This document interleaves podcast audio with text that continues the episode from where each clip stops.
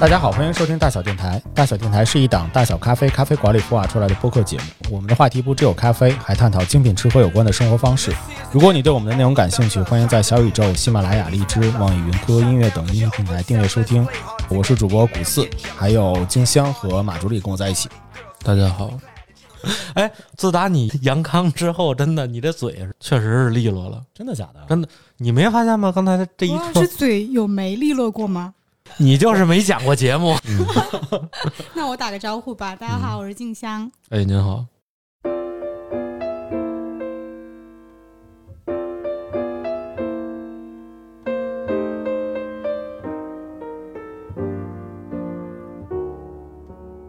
呃，接下来的一段时间，请让我特别矫情的念一段我可能憋了三天憋出来的几段话。我的妈呀！你比白云还费劲呢。呃，我们曾经把青春的一段注脚留在了这个咖啡馆，我们曾经把生命的一段时间浪费在这个咖啡馆，我们曾经把悉心的一段句子雕琢在这个咖啡馆，我们曾经拿走了在这个咖啡馆里滋养的一束光，变成一直一直投射在心底的雕光。欢迎来到第一季世界咖啡馆巡礼的最后一站，我们要聊的咖啡馆就是雕刻时光。我我没去过，我没去过。就是我发现这个这特别神奇，就是谷老师找我俩聊，你说静香，你说你岁数也不大，干嘛呀？你非要跳这个坑？那文艺青年都去过啊，你不是文艺青年啊，马哥？这你哪年去的呀？你哪年当文艺青年时候去的？这不得九七年？嗯，就是九七年的呀。你九七年就去了？你九七年来北京是吗？九七年当时他们在北京，没错啊，我我是在那个重庆的时候去的。你在重庆去的？嗯，哦，就是重庆，我在那个片区。就属于高校特别多，然后就有一个雕刻时光咖啡馆，那时候就有去过。而且他们，我记得当时就是还会在店里就做一些活动，就比如电影放映啊，或者小型的音乐会。对对对，就就文艺青年在豆瓣同城上就搜那些活动，然后就会看到就是这个咖啡馆。哎，你那个时候是上幼儿园还是？那时候你就那么狠呢？行啊，景祥。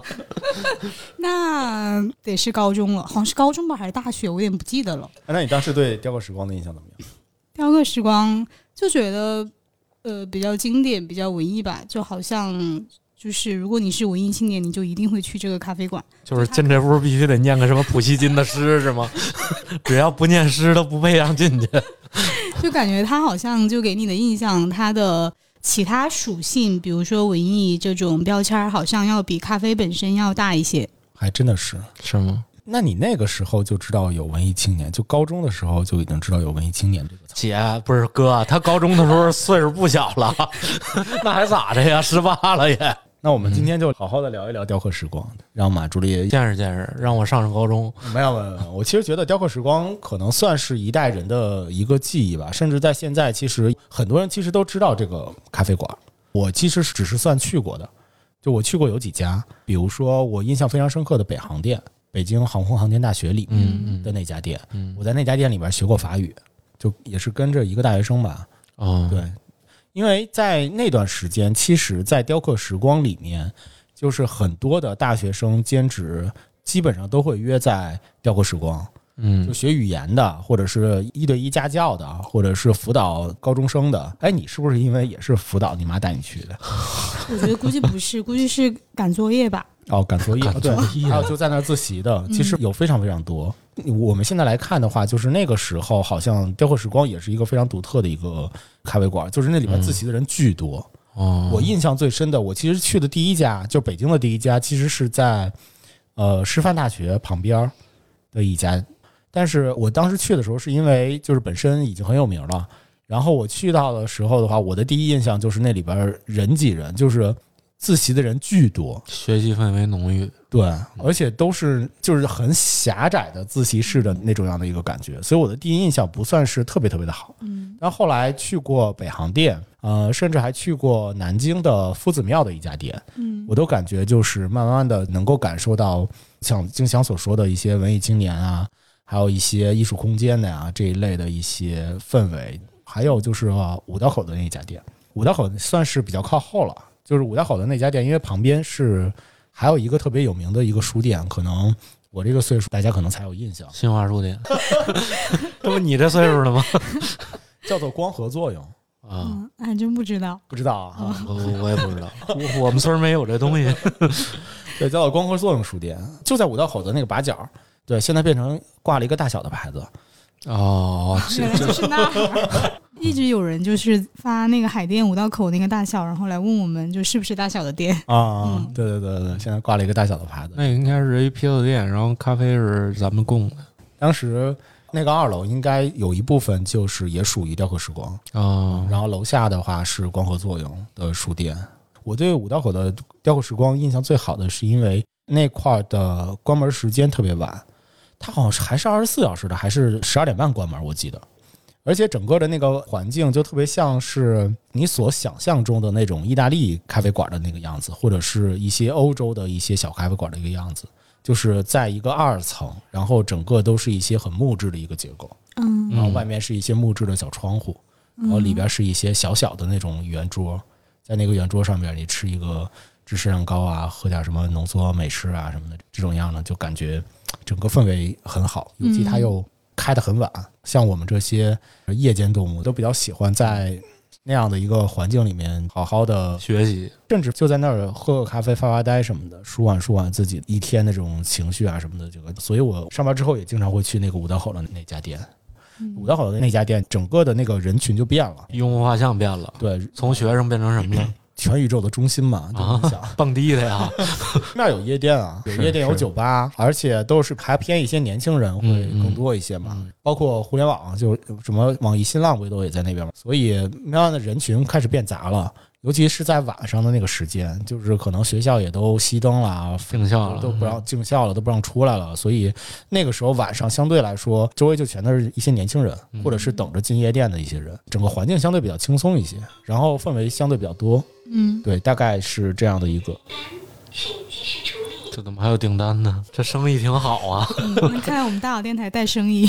感觉接下来要带货了呢，这是我们一个带货的一个特效是吧没？错，欢迎上我们的小程序搜索。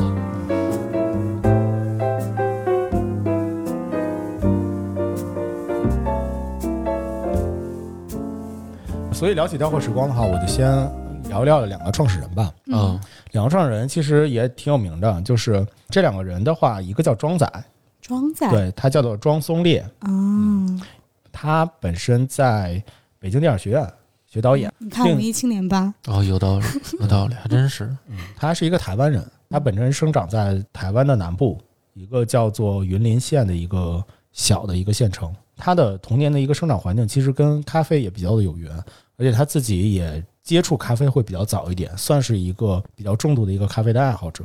当时就是有一个小小的一个咖啡的产区，就他所在的那个地方，嗯有一个很古老的咖啡树，而且当时也有亚洲最大的一个咖啡的烘焙厂，都在他所出生的这个地方。而且那会儿有一些呃时间比较久的一些老馆子，所以他喝咖啡的这个口味的话，更多的会比较偏传统一些，就是一些所谓的日式的，就是那种深烘焙的学名应该是城市深烘焙咖啡，城市深烘焙。对，就出油点儿的那种。他会就是要求咖啡豆的话会出油点，而且甚至大多是以拼配的这种方式的为主的。对，大多数都是拼配的。对，所以你看，就是雕刻时光里面，其实他卖过一段时间伊利的豆子，啊，伊利伊利的那很符合这个。而且我不知道静香去的时候有没有什么咖啡的一个感受，反正我在喝雕刻时光的咖啡的时候，我当时第一印象就是苦，就是那段时间星巴克也出来了嘛，就是它不会和星巴克似的去做的是那么的那个苦。我当时可能还会喝拿铁和卡布奇诺什么的，所以你在喝它的那个时候，不像是喝现在的这种咖啡，或者是现在这种手冲啊什么的，就是有那么多的风味啊，或者是有比较浅烘的那种。当时好像没有。对，当时就是一个非常标准的，但是很好喝的。我现在回想起来，甚至还有会有些甜的，比较标准的一个重烘焙的咖啡的一个口感。对，另一个创始人是他的老婆，叫小猫，她是北京服装学院，当时在学的是工艺美术吧，嗯，这个专业。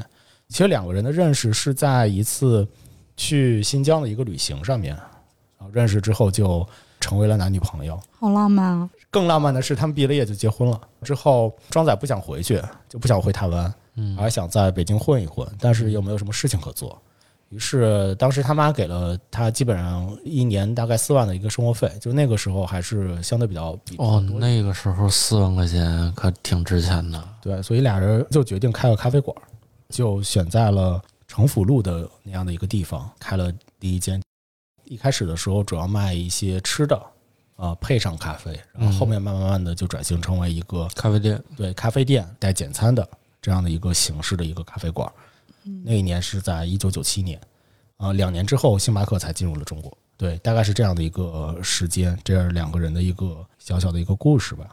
其实我想分为几个部分来去介绍雕刻时光。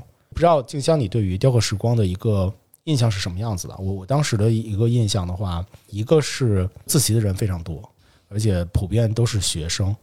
另外一个印象就是他的留言本儿，他那个每个店里面基本上都会有放一个留言本儿，甚至放几个留言本儿，然后那个上面密密麻麻写满了大家在上面留的一些话，嗯。甚至还因此他们还把自己的这个留言本出版了出来，还出版了两本留言簿的一个册子。感觉真的是特别就是古早的那种青春记忆，就像留言本儿。你觉不觉得好像上学的咖啡馆都很喜欢放留言本？对，就瞎瞎写点儿什么东西，乱七八糟的，抄个歌词儿，还有什么留言墙，就你可以贴在上面，就便利贴，对然后你写了就贴在上面。我印象比较深刻的，其实一个是雕刻时光会有这样的一个风格，还有一个就是天空之城，就是咖啡馆里面放这个东西的，其实越来越少了。甚至直到我在前几年吧，就带我儿子去上海的时候，在上海遇到了一家咖啡馆，那个咖啡馆它有两家店，第一家店是在呃淮海路那边，第二家店是我们去的，就是在复旦大学嗯，的一个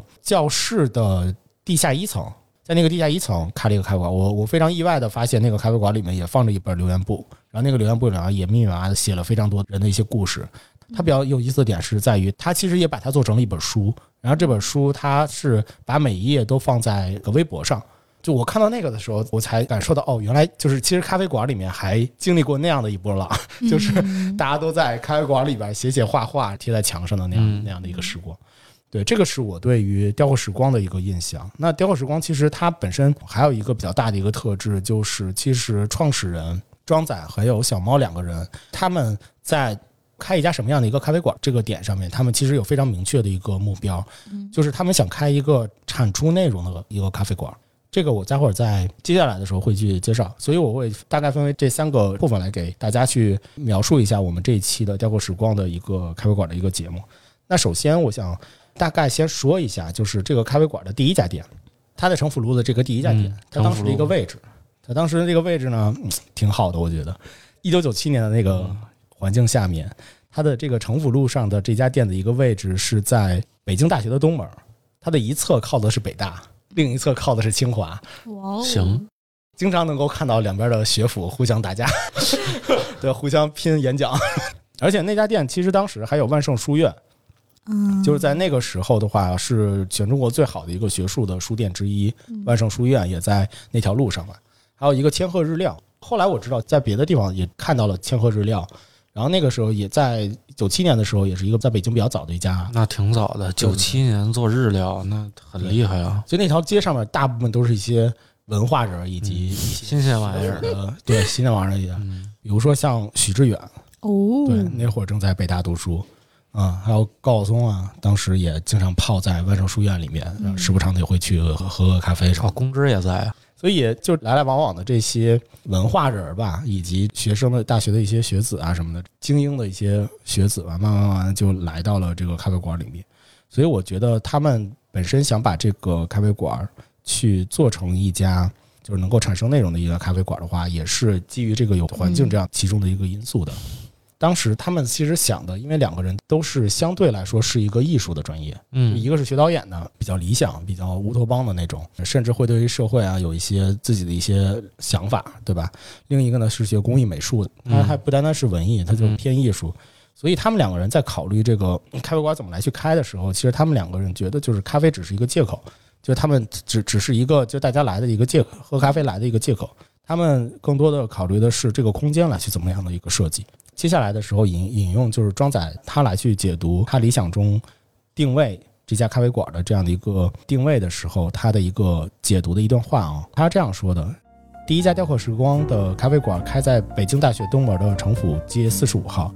或许因为我熟悉那个地方，了解那个地方的关系，早在电影学院读书的时候，我就经常从蓟门桥骑车到北大游泳，或到万盛书院买书。骑着单车穿行在北大和清华之间的城府街上，渐渐就喜欢了那条街。当然，那个时候平房房租是很便宜的。最初开第一家店雕刻时光的时候，我很想把店开成巴黎左岸的那种感觉，小圆桌啊，厚厚的桌布啊，笨笨的那种 writers coffee，就是让写作的人和编剧啊、小说家来这边专门去创作，大家互不打扰，保持一种沉静的状态。而且一开始我们是打算做一家带有咖啡区的书店，而不是单纯的咖啡馆。后来因为书店执照很难取得，书反而成了一个陪衬。我们陆陆续续的卖起了咖啡、三明治以及意大利面。大学区的年轻人和老师们相对而言接受能力还是挺强的。大学生纵使身上没有钱，但他们热爱和人交流，而且需要谈恋爱、追女孩子。且北大和清华里的外国学生老师也比较多，人群的结构非常丰富，形形色色的人在城府街上这条小街上来来往往，烂瞎瞎的过着生活，却有非常棒的文化氛围。这个时候，雕刻时光的出现，为这些人提供了一个非常棒的交流平台。城府街的咖啡馆时光发展正盛，两年之后的话，就有了星巴克。其实我觉得他们当时在那样一个环境的话，实际上他们的对于自己咖啡馆如何去定位，其实还找的比较准的。对，挺准的。那个年代的话，你看喝咖啡的用户画像，基本上就是一些大学生，还有这些洋学生们。然后或者教授们什么的，如果你要真开在王府井那儿，那我估计可能费劲。因为毕竟当时也就是同期那个年代，应该是中国第一家肯德基也是开在王府井。你大家想想，那个王府井当时都有人在那办结婚、办婚礼，那个肯德基气派啊！他这还是挺精准的，而且他想到了学校要在学校边儿，对对对，人气。这个学校首先又是清华北大的学校，就它有很多的一些国外的一些留学生，他本身那些有这消费习惯，对，有这个消费习惯。那么在那里面去开一家。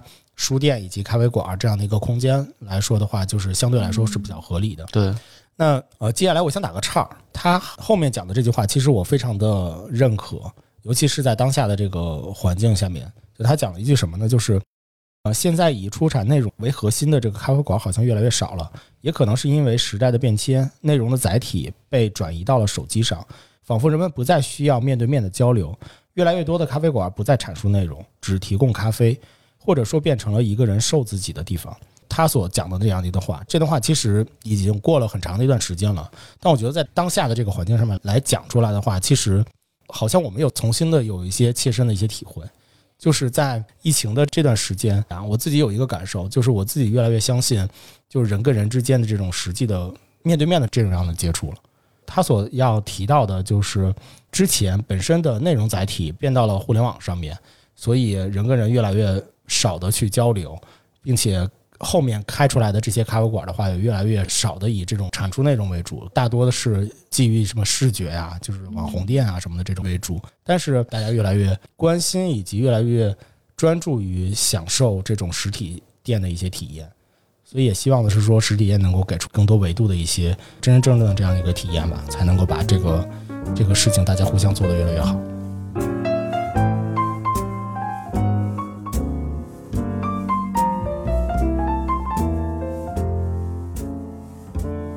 接下来还有一段，就是庄仔有说，从一家咖啡馆的角色来说，雕刻时光比较像欧美的大学，没有围墙，没有界限，和不同的业态发生着关系，让人们去互相影响、互相探索，这是咖啡馆最重要的功能。咖啡馆要和所在的社区发生关系，并且产生互动，都要拆掉那些边边框框。如果做咖啡的人没有把握住这一本质，就会把咖啡馆变成一个封锁的牢狱，一个自命清高的舞台，这可不是什么好事。所以要更朴素一点，踏实一点。他所认为的咖啡馆可以成为一个社区的中心点，但是不会是一个唯一的。我一直想着咖啡馆和书店、理发店、vintage 服装店等之间产生关系。如果一边喝着咖啡，一边等待剪头发，会不会很好？如果这样那样的店和咖啡馆结合在一起，会不会很棒？在一个社区里，书店可能是精神的轴心，而服装店可能是时尚的轴心。那么咖啡馆呢，就可能会成为结合精神和休闲的一个社区的一个中心。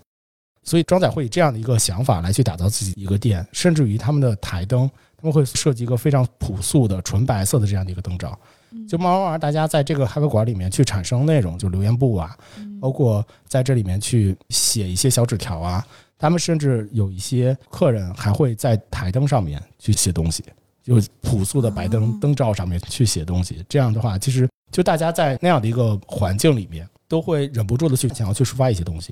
他觉得这样的一个社区，我们并不提供任何的内容，也不卖东西，它更像是一个场所，就是用户自己在上面制造内容。觉得它就像一个城市一样，如果城市有一个主人的话，不管他是谁，他能亲自做的事情非常非常少，百分之九十九点九的事情都是这个城市的居民所做的。就他只是开了这样的一个空间，这样的一个店，然而这个店里面的百分之九十九点九的内容都是来到这家店的这些客人。大家共同创造的。我提个问题，这这是不是什么你之前说过的什么 UGC 经济什么的？对对对，啊，是吧？呃，他说，虽然在雕刻时光你要提供食物和咖啡，但客人来到这边有时只是一个借口，就来喝咖啡的人只是一个借口，他不是因为你的咖啡是全世界最好的，或者是你的食物是全世界最好的。只是因为你营造了一个能够坐下来、能说话的空间，而且神秘的觉得在这个地方好像比在别的地方说话要更好，所以我觉得你是一个空间的营造者。所以你可以看到，就如果大家有印象的话，在整个雕刻时光的一个打造的上面，其实它在空间的这个打造其实是就是非常非常讲究的，甚至是有一点在我现在看来有一点理想化和一点类似乌托邦式的标准化的一个感觉。它给你打造了，就是特别像什么电影的一个观影会。或者是一个读书会，或者是一个小的音乐会的一个一样的一个布置，然后呢，又非常非常的讲究一些电影上面场景的一些布置的一些小花瓶儿啊，或者是纯白的白墙啊，然后一些木质的桌椅啊，然后一些那种漆绿色。很旧，王家卫就这一类啊，包括墙上也会贴着一些电影的海报啊，也会摆上一些书啊。那些书里面的话，大部分都是一些你刚才说那人是谁来着？普希金，普希金对对，就是这些书会比较的多一些。就他会把整个的氛围烘托的上来，文艺，它并不是很精致，就它不是很高端，但它的话会烘托的整个这个氛围会非常的文艺。所以当时豆瓣的创始人阿北。就也很喜欢在那个店里面，甚至有传闻是说那个豆瓣在那儿出来的，在那儿写出来的。哦，阿北很喜欢泡咖啡馆里面，当时写代码，他也很喜欢雕刻时光，但是他本身的其实饮品并不出彩。嗯，在当时的那个时候的话，其实也并不是说是一个非常好喝的一个咖啡。哎，我在这里想问你俩一个问题，就是你俩有没有也知道一些能够正在产出内容的咖啡馆？啊，或者你们俩有没有就是印象中的摆个留言本啊，放一些能够让大家 UGC 的一些咖啡馆啊？现在干这个的少了，干 UGC 的，对，大家挺简单的。这咖啡师可能也比较单纯，就是 单纯，没有真的有的。现在咖啡师开店多嘛，就可能觉得单纯，就想把每杯咖啡做好就行了。可能我们最愿意看到的是在大众点评里多点好评，啊，少点差评。静香呢？嗯，产出内容像这种综合的空间算吗？比如像 Post Post，就他们也是会出自己相关的那个杂志刊物，还有那个比如 Comedy Shop，呃，Comedy Shop 喜剧商店，对对对，他们也是会反正做一些展览，就在那个空间里面。啊，对，所以其实能够看出在当时。庄仔和小猫想要去打造的这样的一个雕刻时光，在我看来，就现在看来，可能我们看到他之前的一些新闻啊什么的，就感觉他可能相对比较乌托邦一点，然后呢比较理想化一点，包括他后面的一些运营咖啡馆的一些事情，其实都不是那么的成熟。就是可能每个文青说我辞职了去开个咖啡馆，可能都会开成那个样子的一个咖啡馆。嗯嗯。但确确实实，他们真的开了五十家，就在全国开了五十家。就这个是最多的一个时候，我是觉得就他们非常标准化的文艺，就是因为他在全国各地的雕刻时光，整个的那个氛围其实都拿捏的会比较的统一。它整个风格都一样吗？对，基本都一样。反正我去过的几家，南京的，好像上海也有吧。我去过的几家，反正都还挺统一的，并且他们也大多都是在呃学府的周围。我甚至我最近看到雕刻时光是在望京那家店，在望京 SOHO，我特别意外，之前都不知道，突然路过的时候看到，哎，这里有一个雕刻时光，进去坐了坐，就感受还是挺好的，热血难凉，没有 没有那种在北航里边学法语的那个 啊，没那劲头子了是吧？但是在那里边坐一坐的话，就觉得它跟别的咖啡馆不太一样。它跟现在我们在街边上或者是在日常去探店的这些咖啡馆真的不太一样，就整个的那个店里边的那个环境，给你的一个感受确实不太一样。可能现在觉得有一点旧了，就像你回看你的十七八岁啊，虽然也没过两年吧，对，然后？回看你 在学生时代的那个时候的那个环境，的那种感受。你还是觉得有些东西是熟悉的，嗯，就是它还是有那些桌子能够让你非常非常的直观的能够感受到，就是我可以在这边写作业，我可以在这边自习，可以在这边安静的看书的这样的一个感受，跟你十七八岁的时候去到那个咖啡馆里面想做的事情是一样的。哦，呃，接下来我想做的是，就是它作为一个理想的自习的一个咖啡馆的这样的一个部分。当时我提到的就是阿北，就是豆瓣的创始人。和庄仔其实也后面慢慢慢慢变成了好朋友。他们两个人有一起做了一次对话，在那个对话里面，阿北有描述，就是他眼里的雕刻时光，他觉得雕刻时光是一个非常理想的空间。这个是阿北说的。刚才说的第三空间，就是一个我不想在家又不想在公司的时候，这里就是一个非常理想的选择。那么庄仔当时会去问阿北说：“你为什么不去星巴克？”阿北是这样回答的：“就是距离很重要，对我来说最理想的是步行就能够到的。”咖啡馆和开车是互斥的，咖啡馆其实是一个有点无目的的地方。庄仔说：“对，是浪游过程中的一个产品。”阿北说：“对你一旦开车，就会变得目的性很强。其实我经常开车，我经常开车去找咖啡馆，但其实就会你往往都会去那种目的地点。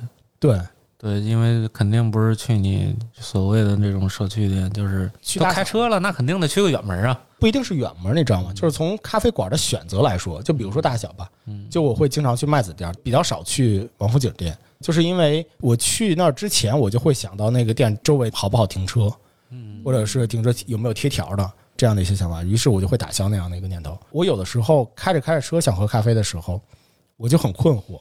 就很纠结，我在大众点评上面甚至就会刷很长时间，反复的来去找。就我想去的地儿吧，都得要车位。对，但是咖啡馆呢，但凡能开咖啡馆都弄不起车位。对，然后重新回到阿北说的，就是一旦开车变得目的性很强，所以我觉得最理想的咖啡馆环境是在欧洲的城市，欧洲的城市是可以步行到的。庄仔说，就是到处走到哪个街角，然后你进去，然后就有一大堆的工人在里头正在喝黑咖啡或者正在聊天儿，对，就是那种很随性的这样的一个感受。就他们所描述的咖啡馆，就是一个家和公司之外的一个第三空间，且那个空间是一个很容易能够到达的这样的一个地方，所以。阿北觉得那个时候的雕刻时光是一个他很理想的能够去到一个地方去工作、去写代码的那样的一个地方。我其实，在前段时间看《灌篮高手》井上雄彦的一个纪录片儿，他在那个纪录片里面也描述了一个他当时在每周每周去连载的时候，他在每周的周末都要去先写下一章的这个脚本。在那个下一章的脚本的时候，他就会非常喜欢去一些咖啡馆去画他的脚本。当时采访他的那个人问他，就是为什么要在咖啡馆里头来去做脚本和接下来的一张起名的这个事情。他所说的是，如果是在家里，他会觉得这个是自己的空间，就在自己的工作室里面也是这样。那那么时间长了之后，他就会放松下来，慢慢就会走神啊，或者什么做点别其他的一些事情。但是在咖啡馆里不一样，在咖啡馆里边的话，定义的两个小时就是两个小时。他会在这个咖啡馆里边待两个小时，所以去产生那个天然的这个咖啡馆会给到他一个非常非常标准的一个 deadline。那他要在这个 deadline 里面完成自己的一个工作，甚至这个咖啡馆要打烊嘛，就也会有打烊把你轰走的这个时刻。当然，一定要在打烊之前的话，要把自己的工作做完。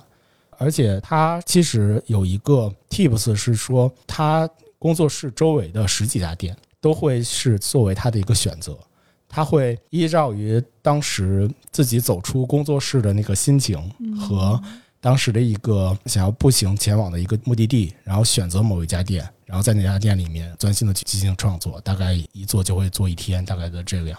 我我看到这个井上雄彦他来去讲他当时创作这个事情，就和阿北所描述的这个第三空间其实非常的像，就都是一个可以步行前往，然后同时又是一个离开家、离开自己熟悉的这个工作环境的这样的一个地方，并且雕刻时光本身设计的就很适合自习嘛。其实现在能够自习的咖啡馆其实越来越少了。嗯，就是能够办公的咖啡馆其实也挺多，或者可以就是办公，但那个舒适度还是就是能很舒适的，我觉得还是挺少的。对对对，而且尤其是相对比较安静一点的，就会更少。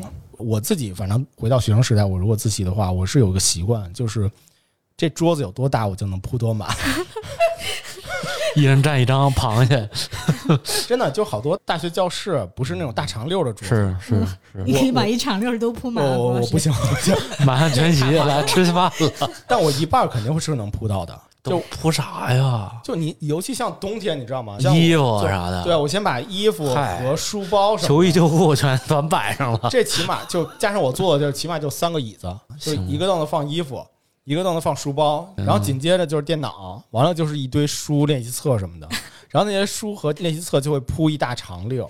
所以嗯后来我找咖啡馆自习就非常的难，就因为大部分的咖啡馆的那个桌子都很小，对，你要来国贸这儿，我估计你第一次就被轰走了。有可能我先来，先占上这整个一大桌子，然后接下来就没生意了。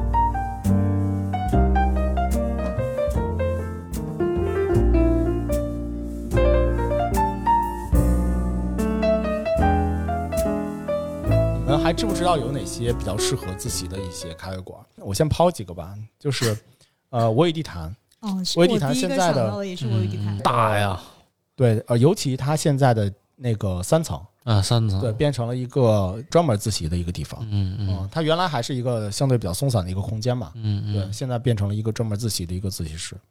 还有一个是 dot com 啊，dot，.com 对知春路的那家店，对对对对，那个知春大厦那个是吧？，对对对，那个够劲儿，挺大的也，而且 那个感觉得五百平。啊，因为里边那堂儿可大可大了，还有人在里边拍广告啥的呢。但是你要说真适合自习，人一多了就闹腾。我感觉那儿特别适合公关经理啊什么的，在那儿。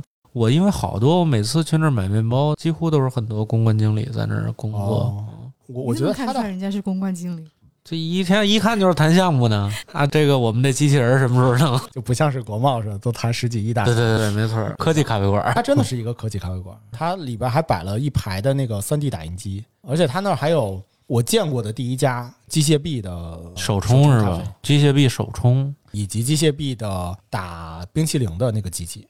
而且我觉得 .com 好的点是在于它有很多很多的一些私密空间，你能够啊，它有一个角儿什么的。对对对，你嗯能够创造出来一个相对比较安静的，即使它那边人很多的时候，它比如说有二层，嗯对我特别喜欢那个二层的大桌子，又站上了，还有一个就是一层的时候有一个小拐角，那里边有个小沙发，那块儿还是相对比较。贴窗户那会儿吧。还有一个是 Coffee Villa，在牡丹园那个，它是在一个家属区里边啊。我觉得它可能因为地理位置的一个原因，所以相对比较安静一点，而且整个的那个布置也很朴素，就是也很挺像是大家就是安安静静的坐在那儿的那个感觉。马助理有啥推荐吗？我去那馆子又破又小，连电脑都万上一支。哎，你要开一家咖啡馆，你会让大家自习吗？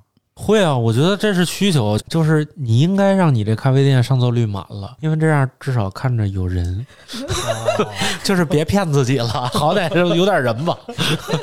就是我真的会把每一个座位至少高度咱们会合适啊，嗯，这相差大概三十至四十五公分，这个椅子跟桌子大概高度。这样的话，人体比较坐起来也比较舒适，再加上可能配个三孔的或者五孔的这个插座。我也确实之前构思过自己的咖啡店应该是什么样。我特别想听。应该是什么样？就是为了像古老师这种人少来，也没有，因为我个人特别喜欢吧台，就是我觉得如果说我的店是一个四四方方、两面有窗的空间的话，我就可以把我自己落在中间儿，我自己就是一圈吧台。你就想做那种深夜食堂呗，也不是，就是我想做一个回字形，回字形对、哦我就在中间那个口儿里边儿，然后你们都在外边对，就你们都被我包着。你舞台的中央，想做个大鱼，铁板烧，啊，我知道。然后我跟这儿耍铲子，然后磕一鸡蛋，画一心。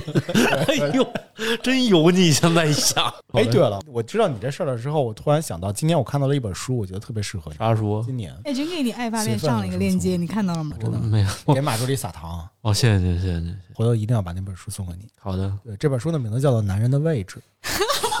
我不知道是不是讲这一套的啊，反正就是这个标题，我觉得就是特别适合送给今年的你。哎，所以你就想开个回字形的那个咖啡馆是吧？对，我觉得至少吧台要合适，大家能放下一个电脑，然后尽可能减少四人桌。我觉得四人桌的效率特别低，使用起来。就通常四人桌都是被一个人占。然后关于店里，确实应该稍微偏安静一点，让大家更适合觉得办公一些。对我不我是不喜欢那种叮咣五四的那什么乱七八糟跳大绳的音乐，听不明白我也。都是什么日系的？嗯嗯，对，没错。嗯可以啊，进你店感觉特别热血。对。投钱吧，朋友们。那你会往咖啡馆里边放个留言本吗？哎，我最近一直在想一个事儿，因为我之前看过一家博物馆，具体在欧洲哪个博物馆我忘了哈，他特别厉害，每次他在外边的那个液晶屏上，他都会放我这周的差评。我当时在想，我弄一大黑板或者弄一个什么 LED 屏，我就嗯进去放差评，滚动播放这周差评，哦就是放我的差评。哎，刚才古老师这么一说，我觉得以后埋汰你？对，就谁埋汰我，我以后写本书，然后每次底下给个什么官方解释，我为什么怎么着怎么着了。哦，你还得补个解释啊。对，有个解释，就是我觉得挺好的。嗯，这也是内容产出了。我因为是这么觉得，其实那家博物馆，我觉得它播放出来的差评，其实挺能让人理解的，而且真是引发人的同理心。它有好多差评都是这个博物馆为什么没有位子，打了一个一颗星。博物馆我为什么要有位子呀？所以大家都这么问，这人不有病吗？写什么呢？这是。然后他不让我喝咖啡进入博物馆，或者他不让我吃汉堡进入博物馆。后来你想，你为什么要在博物馆里吃汉堡啊？啊，就是都是这种特别无理的差评，就是他又没有办法，但是我就公布出来让大家看看吧。嗯，我觉得也挺好的，就是这样的话也能让大家理解。其实有的时候我们一生气，就是往往都站在自己的角度上想。其实有很多这种特别情绪化的评价，其实完全就可以公众出来，就可以让人看到，其实这就是一个特别无效的一个评价。因为有的时候我们被人评价的太多次了，就是我们个人也好，还是一个集体也罢，我就是想做这么一个事儿。因为王姐最近这个咖啡店疯狂的有一些差评，哦，就比如说我在夏天，我觉得我夏天我还要做户外，但是我又觉得热，我凭什么不能把你这门打开，让我吹会儿空调？哦但是你细想，里边的人怎么办啊？我凭什么给大自然吹空调啊？对，其实有的时候我特别想把这些东西展示出来，当然也并不是说我要曝光谁，我只是觉得有的时候需要理性的去表达这个事儿，甚至要控制一下自己的一个那么一个情绪。我大概明白你的意思了。嗯就我现在在揣摩，就是那个博物馆这样的一个做法，它的目的是什么？对，其实你细想，你就把你那个老板让你做的方案，你就贴门上，你再让大伙儿看看，这 合理吗？对吧？对，就是一个逆向的一个思维嘛。对对对对对就是如果我要把一些准则、一些条条框框，应该如何逛博物馆的这样的一些规定规范，硬硬放在那里的话，嗯，其实大家都不会在乎的，对，甚至会觉得不屑，就我为什么要这样？但是反而你把这样的一些评价、真实发生的事儿，真实发生的事情曝光出来，大家其实再去浏览这些东西的时候，其实就能够自己反映出自己的一些行为应该要怎么样。对对，我下次是不是应该这样？不对呢？好像是，就是它其实是在营造的是大家应该如何去面对博物馆，应该如何去逛博物馆，对，才是一个比较正常的一个行为。对于博物馆也一个也是一种保护，也是一种爱护，对，对一个，爱护和尊重的这样一嗯个行为。嗯嗯。嗯，那同时的话，其实咖啡馆也是一样。对，其实我之前挺支持这个我与地坛，就是拍照不能打闪光灯这点的。我觉得确实，如果我在工作的话，你就是会影响到我，因为不能说你因为你一个个人去影响其他人。因为本身咖啡馆也是一个公共的空间嘛，没错儿，大家同时在这个公共的空间里面来享受一杯咖啡，享受一些好吃的一些东西，自然而然的其实是需要大家互相之间有一个和谐或者是非常愉悦的一个相处。嗯，对，我觉得你们之所以喜欢雕光，也是因为这样，就是雕光的那群人都在维护这个咖啡馆的形象也好，进店的一个客人的一个形象，大家嗯都是这样。对我可能都是学法语的，啊，是吗？有环境，对我觉得这样真的挺好的。如果要这么一家咖啡馆，我觉得上面甚至留言簿应该也都是很正向的一些东西，甚至都是一些很有意义上的东西，而不是说什么什么谁谁谁我爱你什么的。妹妹，他们把谁谁谁我爱你的这件事情都写得非常的唯美，因为是吗我我真的买了一本留言本的那个对第二册的留言簿，我我我今天就不念了，我太肉麻是吧？我觉得一开始已经够肉麻了。现在大家在咖啡馆里面已经做不出这种事儿了。那些人在碎碎念，在自己跟自己说话，像是在说秘密一样，嗯，然后把那些东西写在一个非常他已经知道这个是一个很公开的一个留言本上面，很多都在描述他当下的这个心情。他当下的这个状态，他当下遇到的一些问题，呃，还有是和谁一起来的。我觉得我现在已经离那个特别远了，就是全都是一些青春琐事。毕竟孩子都六七岁了，但我觉得我孩子都写不出来。那不一定啊。你瞅着吧，保不齐下半年就给你努把力。我 突然想起一事儿来，就是之前在大小咖啡的时候，就是我们曾经拥有唯一一个我们独立厕所的一家店，哦就北锣鼓巷。之前我跟那个好像我确实跟张老板敲定过这个事儿，就是对于我来说，厕所是一个咖啡店最私密、最私密的空间。哦，就是我们甚至都想在厕所里边安一个关于这个录音笔一样的东西，如果他想说什么话就录在上面。哦，我知道，我知道你是吧？那会儿咱们提过这事儿，对对对，但是后来北罗就关门了，然后嗯随着就一直不让营业，这事儿就耽搁下来了。我觉得这事儿其实挺可惜的。如果这事儿要咱们要做了，其实真的，我觉得会挺有意思的。挺有意思的。对，我觉得跟那个留言本儿其实也很像，对而且甚至要比那个留言本儿要更精彩。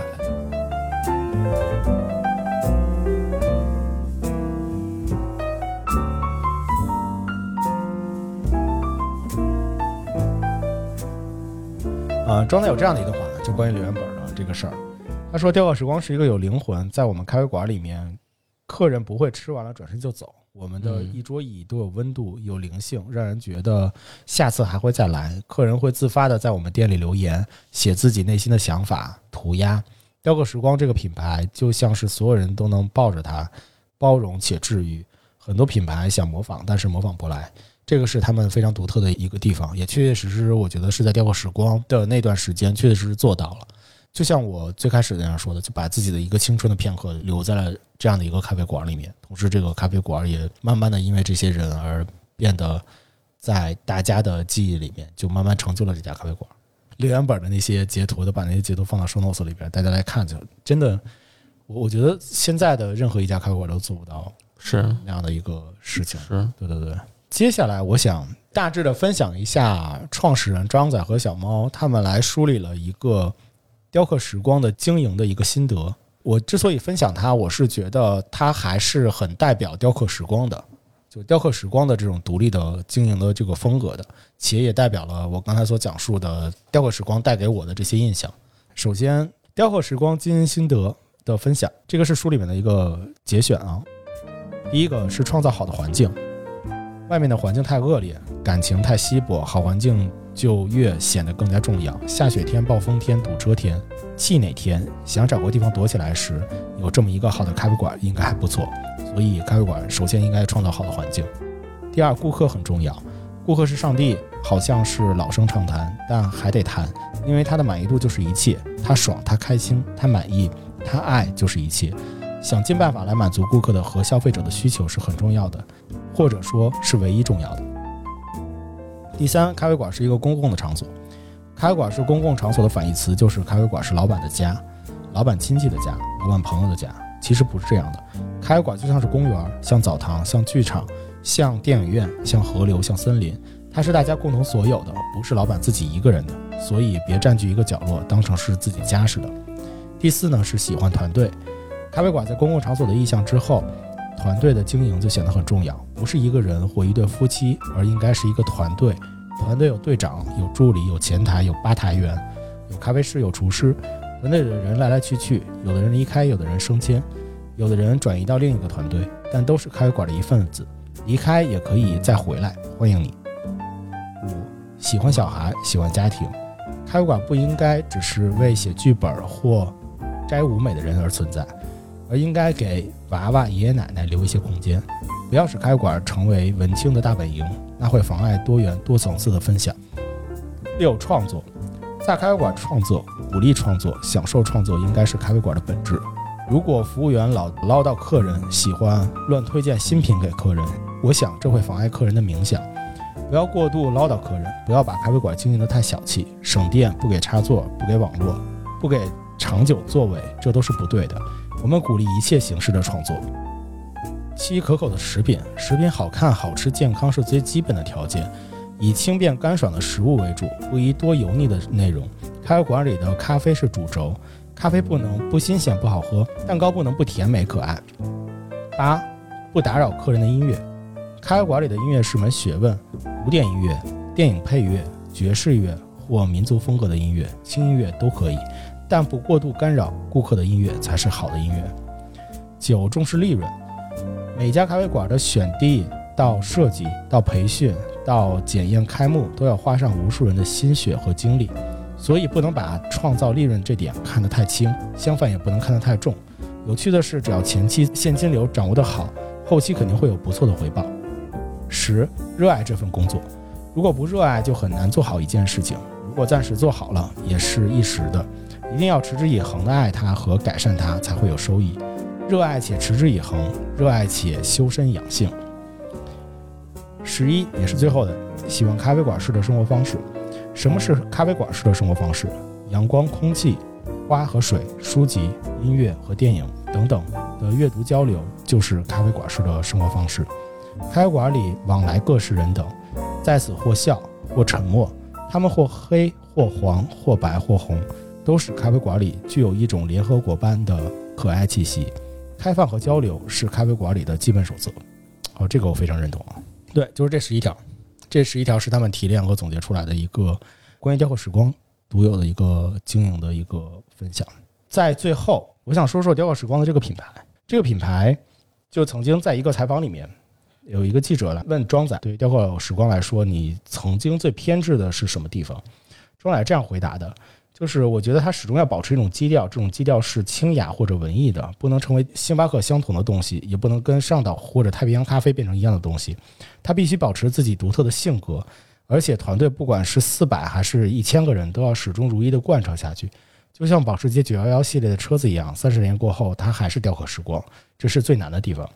我认为雕刻时光的这个品牌是永恒的，我说不出原因，就是一种感觉，大概是它的基因就建立在某种有延续性的物质上。他当时就在想，就是他觉得这个品牌是永恒的。虽然到现在来讲的话，雕刻时光不能是算是一个成功的咖啡馆，是，嗯，呃，到后面的一些经营的一些问题啊，嗯，包括到现在即使存在的这个咖啡馆，实际上也都没有了它原来的那个样子。但是它就成了，我觉得是成为了我们的这一代人，可能八零到九零大概的这一代人的一个。记忆中、印象中，只要去过的，都会变成一个很永恒的一个品牌。是对，我觉得他这一代人，就是即使他去过一两次的话，他都会在自己记忆里面有雕刻时光的这样的一个位置。其实庄仔还说了一句话，在我看来，就是他本身是个导演嘛，就我觉得庄仔好像是在把打造雕刻时光、做雕刻时光开馆的这件事情，当做一个很经典的一部电影作品来去打造。